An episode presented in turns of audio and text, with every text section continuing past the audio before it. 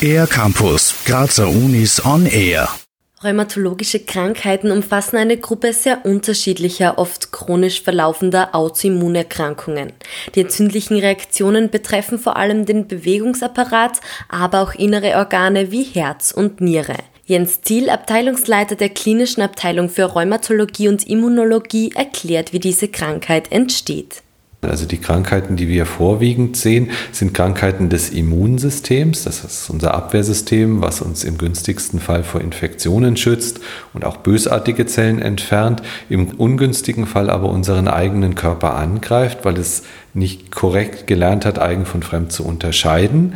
Und dann entstehen entsprechende sogenannte rheumatologische Erkrankungen. Und die entstehen klassischerweise für viele unserer Krankheitsbilder nicht im Alter, sondern eher im frühen Erwachsenenalter. Es ist also ein Irrglaube, dass rheumatologische Krankheiten nicht auch Kinder oder Jugendliche betreffen können.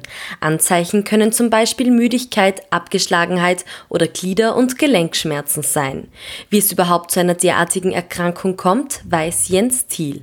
Genetik spielt sicher eine Rolle, es ist aber nicht allerklärend. Das heißt, wir wissen, dass man in bestimmten genetischen Komponenten, also in einzelnen Genen, ähm, Veränderungen haben kann, die das Risiko erhöhen, dass man an, später an einer Rheumakrankheit erkrankt.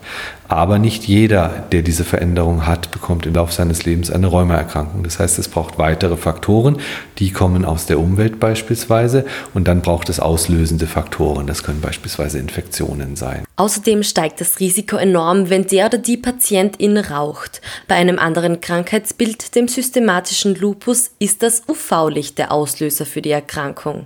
Allerdings gibt es mittlerweile viele Behandlungsmöglichkeiten, sagt Jens Thiel. Wir haben inzwischen eine Vielzahl von sehr modernen Medikamenten, die Cortison ersetzen kann, für fast alle Krankheiten zur Verfügung. Ja.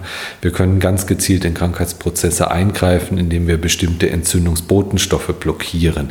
Von Krankheitsbild zu Krankheitsbild unterschiedlich. Wir können eingreifen, indem wir die Kommunikation von bestimmten Abwehrzellen verändern und blockieren funktioniert beispielsweise bei der rheumatoiden Arthritis hervorragend.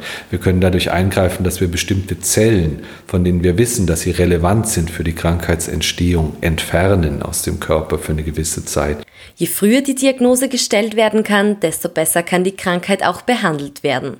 Die gute Nachricht ist, dass es nicht nur hervorragende Therapiemöglichkeiten gibt, sondern auch die Lebensqualität für Patientinnen erheblich steigt.